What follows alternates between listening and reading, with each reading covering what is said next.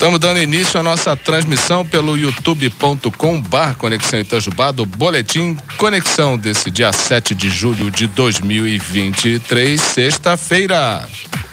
Dia Mundial do Chocolate. Brincadeira. Delícia.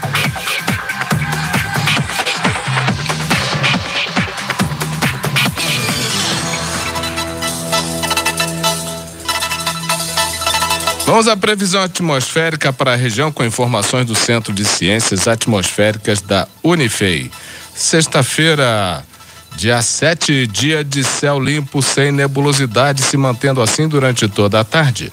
O tempo permanece estável sem previsão de chuva, precipitação pluviométrica zero, temperatura mínima de 7 graus, a máxima de 22. Para o dia 8, dia amanhece com predomínio do sol sem nebulosidade durante praticamente todo o período. Não há previsão de chuva para a região. Precipitação pluviométrica zero, temperatura mínima de 9 graus, a máxima de 23. Para domingo, o dia amanhece com muitas nuvens. À tarde, nebulosidade aumenta devido a uma massa de ar trazendo umidade para a região. Probabilidade de chuva fraca isolada durante a tarde aqui para nós. Precipitação pluviométrica de 0 a 2 milímetros, temperatura mínima de 12 graus, a máxima de 24. E para segunda-feira, dia amanhece nublado e permanece assim ao longo da tarde. O tempo estável prevalece, não há previsão de chuva. Portanto, a precipitação pluviométrica é zero, a temperatura mínima de 13 graus, a máxima de 24.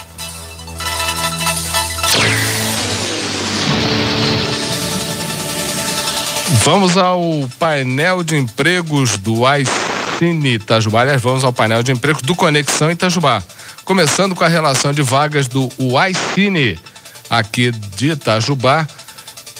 Atualização feita no dia 4 de julho. Anota aí que são mais de 60 vagas, hein?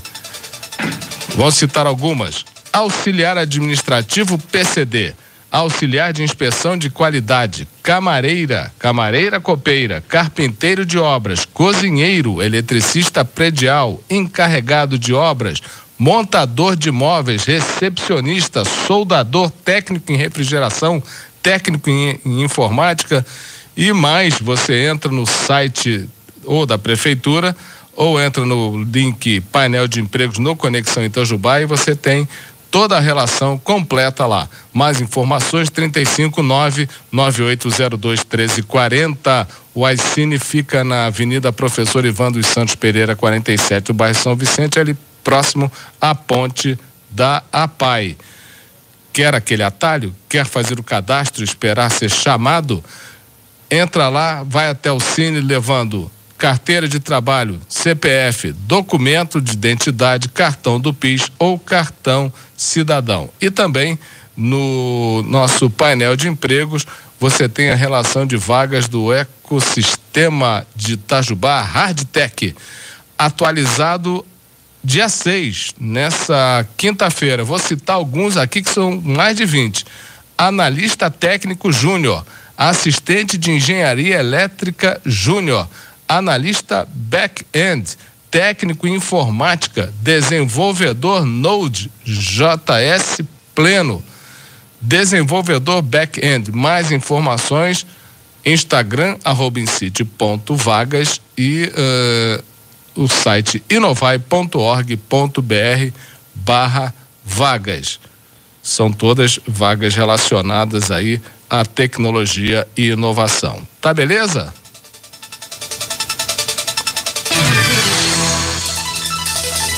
São notícias que estão em destaque no conexãoitajubá.com.br de hoje. Inscrições para FIES terminam nesta sexta-feira. Prefeitura de Itajubá e empresas de telecomunicações unem forças para remover fios excedentes das ruas. É uma lei que trata de remoção de fiação aérea sem uso de autoria do vereador Marquinho Meirelles. Minas Gerais, baixa umidade relativa do ar prejudica lavouras e emite alerta à população. Cozinha Mineira é patrimônio cultural e material de Minas Gerais.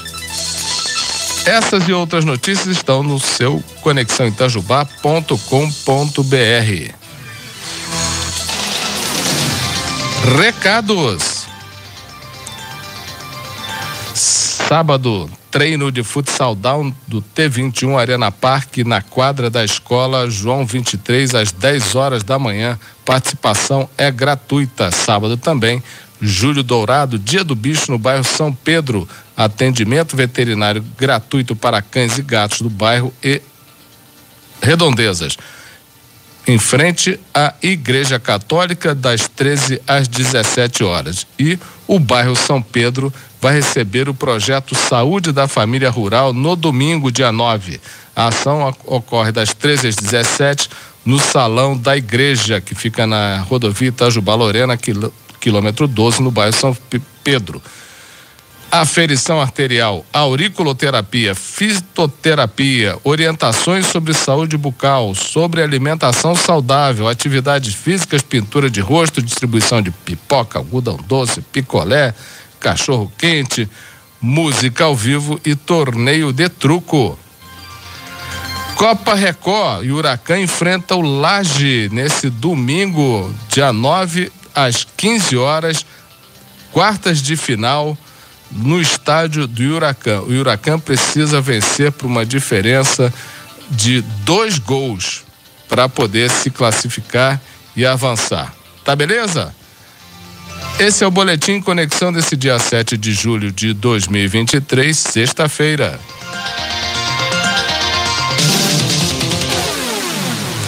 Daqui a pouquinho nós vamos conversar sobre estética, cosmética e saúde, que com essa friaca, a pele, minhas amigas e meus amigos, principalmente as minhas amigas que são mais ligadas nisso, a pele sabe que dá uns, né?